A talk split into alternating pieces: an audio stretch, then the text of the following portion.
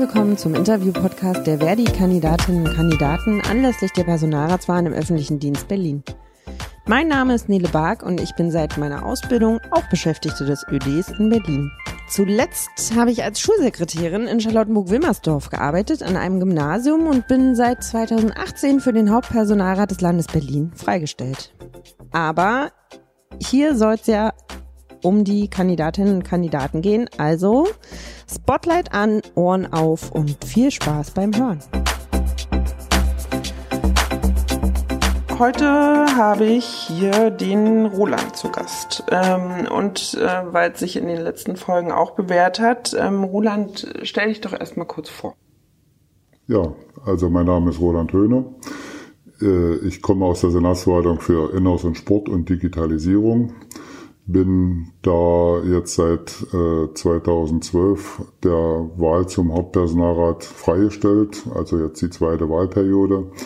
Und äh, möchte ganz gerne auch äh, mit euch zusammen die meine dritte Wahlperiode in der Freistellung äh, im HPR durchstehen und überstehen und mitmachen und für euch kämpfen, für eure Ziele, die ihr habt, für eure Sachen, die vorkommen die Vorlagen, die kommen, das sind alles äh, entsprechende Sachen. Ich bin Arbeitnehmer und äh, bin da auch äh, derjenige, der bei uns in der Liste äh, die Nummer eins innehat und werde da sehr stark dafür kämpfen, dass wir auch ein gutes Wahlergebnis bekommen werden. Okay. Vielen Dank. Du hast du mir schon äh, zwei Fragen äh, vorweggenommen sozusagen, äh, die du einfach gleich beantwortet hast. Ähm, Du hast gerade schon gesagt, dass du äh, aus der Senatsverwaltung für Inneres und Sport kommst äh, und da ja auch schon äh, länger beschäftigt warst. Ähm, was verbindet dich mit Berlin und ähm, was waren deine Beweggründe, dich äh, mal für die Dienststelle zu entscheiden, wenn du dich denn entschieden hast? Ich brauchte mich nicht entschieden, äh, entscheiden. Ich, ich wurde einfach da rein versetzt in dem Sinne. Ich bin äh, Ende August 1970 nach Berlin gekommen und habe da ein wenig Sport gemacht, und zwar ein bisschen Leistungssport äh, bei dem Sportclub Dynamo und habe das bis 79 gemacht. Dann bin ich bei Dynamo angestellt worden, habe da meine Tätigkeiten gemacht. 90 war ja die Wende gewesen. Da bin ich vom Senat übernommen worden. Da gab es noch nicht den Sport bei Inner, sondern bei der Bildung bis 2006. Dann hat der Senat äh, die neue Koalition entschieden, dass der Sport von Bildung weggeht, und zwar Richtung Inneres, wie in anderen äh, großen äh, Landesverbänden. Und deshalb ist der Sport da eben dann von Bildung zur Inneres gekommen. Und da ist äh, dann auch neu gewählt worden, äh, personalratstechnisch. Und da bin ich im Mitte 2007 dann auch gleich der Personalratsvorsitzende bei der Senatsverwaltung für Inneres und Sport geworden. Damals war ich noch Arbeiter, da gab es diese Gruppen noch. Und äh, es war schon ein Novum, dass ein Arbeiter in einer Beamtenverwaltung wie Inneres äh, den Personalratsvorsitz übernommen hat. Aber ich glaube, ich habe da bis 2012, bis ich dann, wie ich vorhin schon gesagt habe, zum Hauptpersonalrat gekommen bin, eine doch ziemlich gute Arbeit gemacht. Das hat mir jedenfalls äh, einige Kolleginnen und Kollegen äh, immer wieder haben mir das bestätigt. Und ja, ich bin ganz stolz drauf, dass ich bisher immer von Anfang an, vom ersten Tag meines Daseins in Berlin bis heute und bis, vermutlicherweise auch bis zum Ende meiner Lebensarbeitszeit äh, immer irgendwie mit dem Sport verbunden bin. Das heißt, dich verbindet mit Berlin eine sehr lange Freundschaft. Und eine innige äh, Liebe und Heirat, äh, 43 Jahre mit meiner lieben Gattin zusammen verheiratet. Okay. Ähm nach wie vor das äh, unumgängliche Thema, was uns alle beschäftigt. Äh, die einen mehr, die anderen weniger, ist natürlich nach wie vor Corona. Ähm, wie ist es bei dir? Wie gehst du damit um? Wie begegnest du dem Thema? Also als allererstes möchte ich mich bei den Kolleginnen und Kollegen bedanken, die in dieser schweren Zeit äh, für uns da gewesen sind, nicht nur für uns äh, als Beschäftigte im öffentlichen Dienst, sondern für die Kolleginnen und Kollegen beziehungsweise für die ähm, Bewohnerinnen und Bewohner äh, vom, von Berlin, dass da alles äh, gemacht worden ist. Ich habe in der ersten Zeit gab es ein wenig äh, Anlaufschwierigkeiten. Das hing aber auch mit der äh, plötzlichen Situation zusammen, was Krankenhäuser, Krankenbetten, Maskenpflicht und so weiter, Schutzkleider betraf. Das ist Gott sei Dank äh, so gemacht worden, dass es wieder einigermaßen im Laufen ist, ob das jetzt Hygienemittel sind, also Desinfektionsmittel mhm. und so weiter und so fort. Also da muss man ein, ein riesengroßes Dank sagen an die Kolleginnen und Kollegen, egal ob die im Bezirksamt gewesen sind, äh, im Gesundheitsdienst oder in den Senatsverwaltungen, die alle da entsprechende Arbeiten gemacht haben. Äh, auch an die äh, Leitung der Verwaltung, egal ob Bezirksamt oder Hauptverwaltung, nachgeordnete Einrichtungen äh, das ist äh, gut gemanagt worden, wie man mit der Situation umgegangen ist, ob das Heimarbeit, Homeoffice gewesen ist, ob da Präsenz gewesen ist und auch der Krisenstab aus meiner Sicht eine gute Arbeit gemacht. Ich glaube, das ist eine Situation, äh, die ist sehr, sehr gut gemanagt worden. Noch dazu, ich sage mal, ich gehöre nicht nur zu einer Risikogruppe, sondern ich habe naja, Risiko hoch drei, sage ich mal. Mhm. Äh, bin da also äh, sehr froh drüber, wie man hier in Berlin damit umgegangen ist und glaube doch, dass wir auf einem guten Weg sind, äh, dass wir da das einigermaßen meistern und äh, hoffentlich keine zweite Welle bekommen werden. Mhm.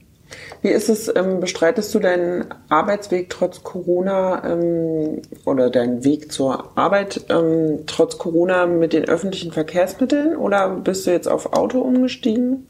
Die erste Zeit bin ich auf Auto umgestiegen, äh, im wahrsten Sinne des Wortes. Äh, aber ich bin jetzt seit Anfang Juni wieder äh, voll im Dienst und da fahre ich äh, öffentlich und das ist genau das Problem, was mich bewegt. Gott sei Dank gibt es in Berlin ja jetzt die Verordnung, dass es äh, eine, ein Bußgeld geben soll. Leider ist das noch nicht so umgesetzt, wie es äh, angesagt worden ist vom Senat. Mhm.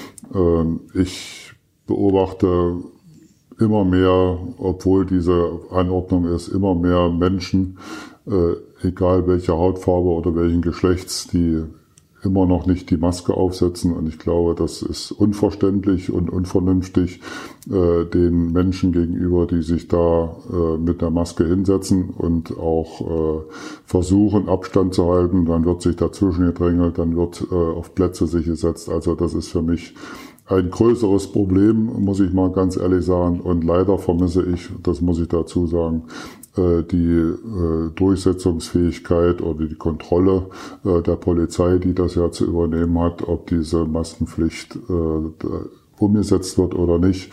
Die BVG und die S-Bahn haben gesagt, sie machen es nicht, was ich nachvollziehen kann. Das ist eine Aufgabe der Polizei und das ist ein Punkt, wo ich sage, das ist nicht so gut. Jedenfalls bis zum Augenblick nicht. Hm, okay. Ähm Du hast es angesprochen, manche waren äh, während Corona auch äh, im Homeoffice. Ähm, die große Digitalisierungswelle rollt ähm, jetzt zumindest mal ein bisschen schneller, äh, auch in Berlin. Ähm, wie schätzt du das ein? Denkst du, dass Digitalisierung im öffentlichen Dienst äh, zu Arbeitsplatzverlusten führen kann? Nein, sehe ich nicht so ganz klar und deutlich. Erstens mal äh, werden wir so schnell nicht in Berlin die Umsetzung haben, wie sie mal angedacht gewesen ist äh, von dieser Koalition. Äh, wer sich in den letzten Tagen mal ein bisschen in der Presse rumgetan hat, hat ja gesehen, dass man eventuell erstmal bis 25 äh, denken kann, darf mhm. und muss, wie äh, bis da eventuell was passiert. Äh, ja, die Frau Smentek, die Staatssekretärin für Digitalisierung, äh, bemüht sich ganz stark, aber sie stößt auch an ihre Grenzen. Äh, und das ist jetzt nicht nur Corona zuzuschieben, dass das sich jetzt verzögert. Äh, das ist schon eine entsprechende andere Situation, wie man da miteinander umzugehen hat. Und ich glaube ganz klar und deutlich, dass in absehbarer Zeit, also ich sage mal in mindestens fünf bis zehn Jahren, ein Arbeitsplatzverlust durch die Digitalisierung im öffentlichen Dienst nicht zustande kommen wird, weil es muss erstmal alles wieder zum Laufen kommen. Äh, da ist es wahrscheinlich eher so, dass äh, zu Anfang sogar mehr Kolleginnen und Kollegen äh, damit äh, zu tun haben, als dass es erstmal Einsparungen bringt. Das läuft sich dann, das spielt sich dann ein, dass da entsprechend äh, die Abläufe und Prozesse etwas besser werden.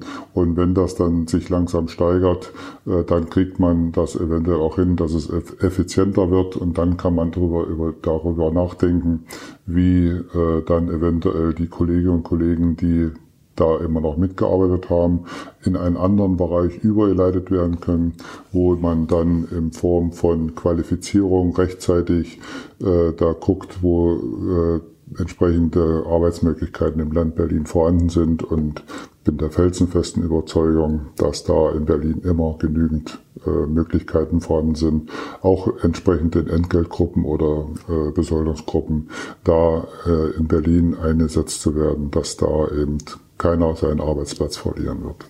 Und meinst du, dass durch die Digitalisierung aber Kapazitäten in den Verwaltungen frei werden für Aufgaben, die jetzt in den letzten Jahren eher von, also vernachlässigt in Anführungsstrichen wurden?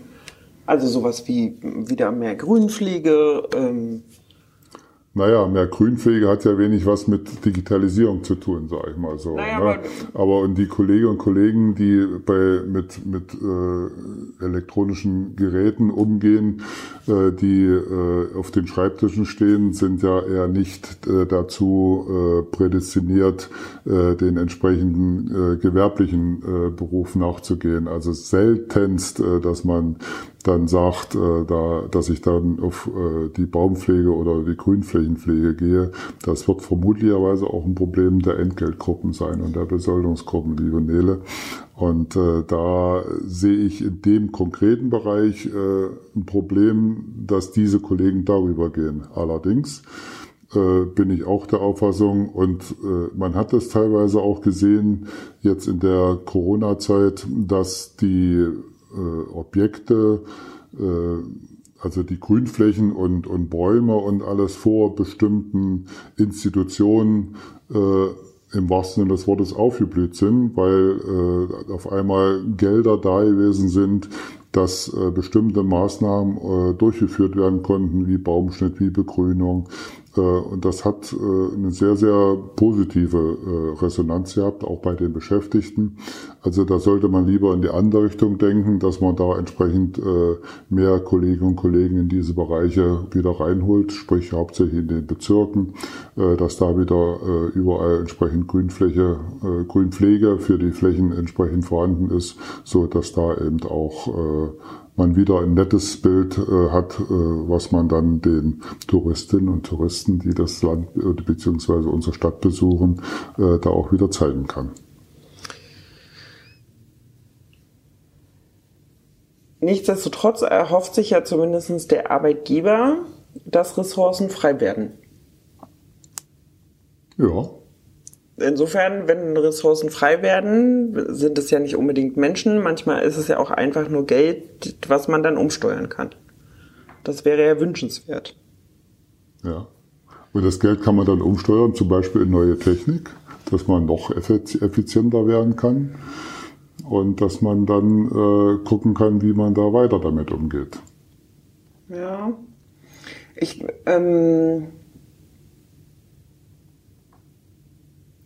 Die Frage ist, glaube ich, für manche äh, Kolleginnen und Kollegen, ob sie, ähm, ob die Digitalisierung ihnen selber ähm, die Arbeit wegnimmt, wenn man davon ausgeht, dass Dinge, die jetzt noch ähm, quasi berechnet werden, zum Beispiel. Händisch. Ähm, händisch oder zumindest nach bestimmten Formvorschriften, ähm, wenn sowas alles digitalisiert wird, was ja schon eigentlich der große Plan ist irgendwann mal, ähm, dann gibt's dann natürlich schon irgendwie so eine diffuse Platzangst, äh, Arbeitsplatzangstverlust, so rum. Ja, aber das habe ich doch vorhin schon gesagt. Also ich glaube, diese Angst ist nicht, äh, ist nicht berechtigt, äh, weil die Digitalisierung in den nächsten fünf bis zehn Jahren definitiv äh, ja, das ist manchmal bei einigen Kolleginnen und Kollegen noch lange nicht äh, das Ende ihrer Lebensarbeitszeit. Mhm. Da gibt es noch jüngere Kolleginnen, so wie dich zum Beispiel, die noch äh, ein, zwei, drei, vier Jahre länger arbeiten dürfen. Aber äh, es wird hier in Berlin und nicht nur in Berlin, in ganz Deutschland wird es für den öffentlichen Dienst äh, nicht zu Arbeitsplatzverlusten kommen, äh, weil ich bin der felsenfesten Überzeugung, dass das äh, die Arbeitskapazitäten, die wir haben, also die Kolleginnen und Kollegen, die entsprechend ausgebildet sind, die entsprechende äh, Qualifikation, Qualifikationen haben, äh, da nochmal speziell umgeschult werden müssen. Da muss eben ein Konzept gemacht werden, wie bestimmte Kolleginnen und Kollegen weiterentwickelt werden können. Das geht über Personalentwicklungskonzepte, äh, was man da alles machen kann, dass man in bestimmten Bereichen äh, dann verstärkt reingeht, wo man dann äh, die Kolleginnen und Kollegen hinqualifizieren kann, dass da die Arbeit dann dort weiter und effizienter gemacht werden kann, effektiver gemacht werden kann, dass was aufgearbeitet werden kann, was bisher nicht abgearbeitet worden ist. Äh, also diese Angst, die da eventuell besteht, die würde ich definitiv nicht sehen. Hm. Du hast es gerade angesprochen. Ähm, es gibt einen großen, ähm, man sagt immer, Bauch, den wir vor uns her schieben ähm, den demografischen Wandel sozusagen. Ähm, Berlin hat es ja tatsächlich in den letzten zehn Jahren so ein bisschen verpasst, ähm, gut für Nachwuchs äh, zu sorgen, ähm, weil einfach lange Zeit ja äh, Auszubildende irgendwie nicht so übernommen wurden. Ähm, in einer der letzten Folgen hat ähm, Sascha hat zum Beispiel erzählt, dass er, als er damals ausgelernt hat, war er einer von zwei Auszubildenden, die übernommen wurden. Ähm, wie siehst du das? Nachwuchsförderung im Land Berlin? Also, Läuft oder verbesserungswürdig? Sie ist deutlich besser als in den letzten Jahren. Äh, ich komme ja, wie gesagt, aus der Senatsverwaltung für Inneres und Sport und da ist ja auch äh, die Nachwuchsförderung, egal ob jetzt für die Verwaltungsfachangestellten oder für Regierungsinspektoren oder Regierungsräte, für Trainees äh, in, der entsprechend, in dem entsprechenden Bereich angesiedelt. Äh, die Zahlen, die jedes Jahr eingestellt werden, haben sich in den letzten, jetzt muss ich überlegen, ja doch in den letzten zehn Jahren deutlichst äh, verbessert. Äh, das sind weit, weit über 150, äh, 160 äh, Kolleginnen und Kollegen, die jedes Jahr neu eingestellt werden. Da gibt es teilweise eher Probleme, dass die entsprechende Praktikumsplätze bekommen, dass sie entsprechend in den Verwaltungen unterkommen, dass sie entsprechende Plätze bekommen, wo sie ihre Aufgaben wahrnehmen können. Äh, dass das alles funktioniert. Ja, ich habe die Zeiten auch erlebt, äh, dass die äh, Kolleginnen, die Verwaltungsfachangestellten, wenn die ausgelernt haben, damals gab es auch noch Kaufleute für Bürokommunikation, dass die nicht übernommen worden sind, nachdem sie ausgebildet wurden. Allerdings habe ich mich da äh, zur Zeit, zu der Zeit, wo ich Personalvorsitzender war, sehr, sehr stark eingesetzt dafür, dass die unsere äh, Auszubildenden teilweise in, in den Bereich Inneres, äh, da sind auch die nachgeordneten Einrichtungen mit dabei gewesen, wie das Labo zum Beispiel, damals noch das LVWA, und äh, auch die Verwaltungsakademie, äh, die sind ja erst später in andere Bereiche gekommen, jedenfalls das LVWA und die Verwaltungsakademie, dass da einige untergekommen sind und die meisten haben einen Platz bekommen, nicht alle, das muss ich auch dazu sagen, aber die meisten. Das hat sich aber von Jahr zu Jahr deutlichst gesteigert und äh, mittlerweile ist es so, dass sich die Auszubildenden eigentlich ihre Plätze aussuchen können. Die kriegen Angebote ohne Ende, äh, wo sie sich, wo sie eingesetzt werden können, egal in welchem Bereich. Das fängt von der Entgeltgruppe 6 an, es geht ja bis zur Entgeltgruppe 9, äh, dass da entsprechend äh, die Arbeitsplätze vorhanden sind. Und ich habe da zu dem damaligen Staatssekretär äh, Freise gesagt, wenn wir beide zum Zeitpunkt 2014 noch im Amt sein würden, in dem wir da gewesen sind, wären wir unten in der Klosterstraße und würden mit dem Lasso schwingen und jeden, den wir einfangen, der muss in den öffentlichen Dienst kommen. Mittlerweile ist es so, dass wir Fachkräftemangel haben, im wahrsten Sinne des Wortes. Die Zeit des äh, Schrumpfens ist Gott sei Dank vorbei. Ja, es gibt jetzt vielleicht einen kleinen Knick, sage ich mal so, durch die Corona-Situation. Aber ich glaube, es geht wieder nach einer kurzen Zeit äh, des äh, Verharrens, sage ich mal, nicht des Schrumpfens, sondern des Verharrens, wird es aus meiner Sicht wieder weiter aufwärts gehen.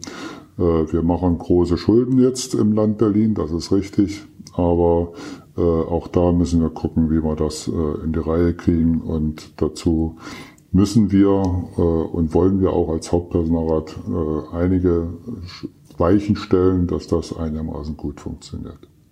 Okay.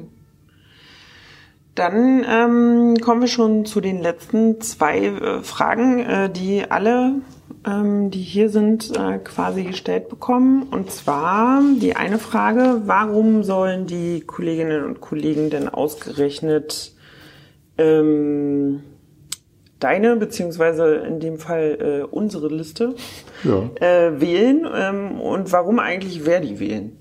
Ja, Nele, wir zwei sind ja Listenführer. Sagen wir, ich vorweg, du als Nummer zwei.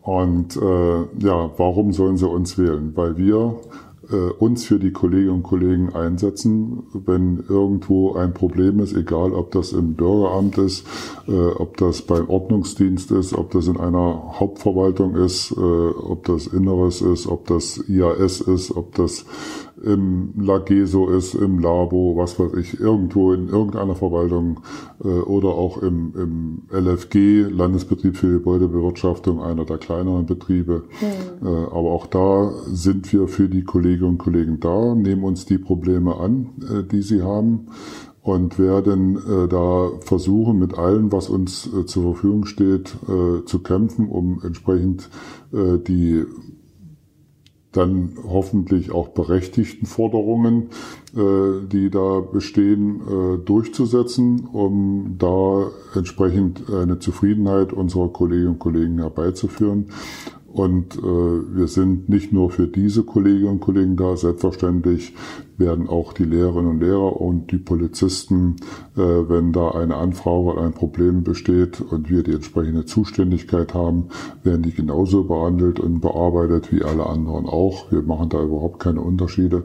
Aber wir sind eben Verdi und wir stehen für unsere Gewerkschaft und wir stehen äh, für unsere Auffassung, dass wir eben für die Beschäftigten da sind und wir äh, kämpfen, äh, dass da die entsprechenden Forderungen auch umgesetzt werden können. Kann ich voll unterschreiben. Ähm, Deshalb sind wir auch auf 1 und 2. Vermutlich. Daran ja. könnte es liegen. Ähm, dann kommen wir zur letzten Frage. Und zwar, ähm, mit welcher bekannten, Berlin bekannten äh, Person oder bekannten Person im öffentlichen Dienst ähm, oder auch ganz prominenten Personen, also wir hatten auch schon Barbara Streisand, ähm, würdest du, wenn du könntest, äh, mal in den Urlaub fahren?